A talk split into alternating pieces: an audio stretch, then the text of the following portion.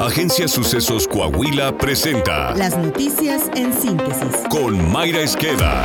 Esto es lo más relevante para empezar. La Fundación Casa de Amor, que apoya a niños con cáncer en el municipio de Coatzacoalcos, Veracruz, sufrió un robo en su inmueble. Los ladrones se llevaron no solo los juguetes que recibirían los pequeños el Día de Reyes, también hurtaron medicamentos, dulces y ropa que llegaría a los hogares de los infantes. Los delincuentes se dieron a la tarea de revisar toda la casa y en especial los papeles legales que tenemos de nuestra fundación. Esperemos les sirva de algo, dijeron las responsables del centro.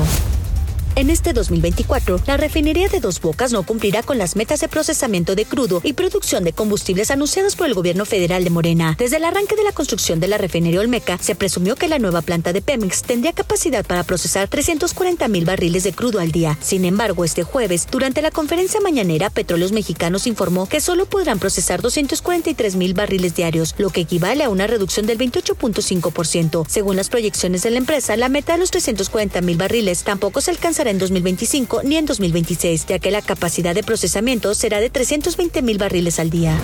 Las 210 principales presas de México iniciaron el año con un déficit de 25% de agua almacenada, que representa las peores cifras de la historia. De las 13 regiones hidrológico-administrativas que existen en la República Mexicana, únicamente la de Baja California tiene números positivos. Las demás inician el año con números rojos, de acuerdo a registros de la Comisión Nacional del Agua. El promedio de llenado de los embalses es de apenas 53%.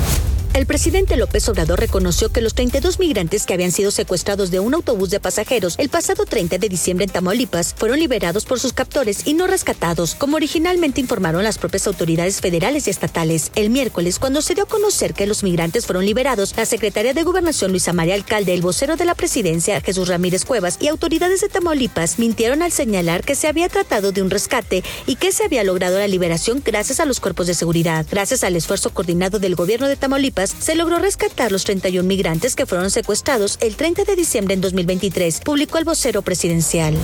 La Barra Mexicana de Abogados envió a Elena Batres Guadarrama, nueva ministra de la Suprema Corte de Justicia, un mensaje en el que solicita alejarse de sus preferencias políticas y desempeñar el cargo con imparcialidad. Consideramos que es la ocasión propicia para dar la bienvenida a la ministra Elena Batres Guadarrama y desearle un ejercicio exitoso como integrante del máximo tribunal de nuestro país, al tiempo de hacer votos para que en su desempeño como jueza constitucional honre la objetividad e imparcialidad, alejada de las preferencias políticas que durante su vida profesional ha respaldado, dijo en un comunicado el presidente de la BMA, Víctor Olea Peláez. Coahuila. El gobernador Manolo Jiménez Salinas tuvo una excelente reunión de trabajo con el general Luis Crescencio Sandoval, secretario de la Defensa Nacional, con quien acordó seguir fortaleciendo la gran alianza entre el ejército mexicano y el estado de Coahuila. El mandatario destacó que realizó la propuesta de construir una base aérea en el aeropuerto de Piedras Negras, proyecto para que el general Sandoval mostró su total disposición de buscar la forma de cristalizar este proyecto. Además, coincidieron en que los operativos migratorios que se han implementado en Coahuila han tenido mucho éxito gracias al trabajo conjunto. Hablamos de que en Coahuila le vamos a entrar fuerte a la seguridad con inversiones en la construcción y remodelación de cuarteles y bases militares en diferentes municipios, así como con apoyo de vehículos y otros temas, informó. Saltillo. El alcalde José María Frostro Siller reiteró que en materia de seguridad la coordinación con el gobierno de Manolo Jiménez Salinas y la inversión en equipamientos son claves para garantizar la tranquilidad de las familias saltillenses. Al asistir a la ceremonia que realizó el gobierno del estado por el Día Internacional de Policía, Frostro Siller destacó que en la capital de Coahuila se han hecho una inversión de 90 millones de pesos en seguridad en los últimos dos años. Deportes. A nombre de la titular de este espacio, Alondra Pérez, le informó. Este sábado arranca la semana 18 a la NFL. A las 15.30 horas, Ravens ante Steelers. A las 19.15 horas, Colts frente a Texans. El domingo a las 12 horas, Titans contra Jaguars, Lions ante Vikings, Saints frente a Falcons, Patriots contra Jets, Panthers ante Buccaneers y Bengals frente a Browns. A las 15.35 horas, Packers frente a Bears, Washington ante Dallas, Riders contra Broncos, Giants frente a Eagles, Cardinal ante Seahawks, 49ers contra Rams y Chiefs frente a Charger. A las 19.20 horas, Dolphins ante Bills. Está usted bien informado. Somos Sucesos Coahuila.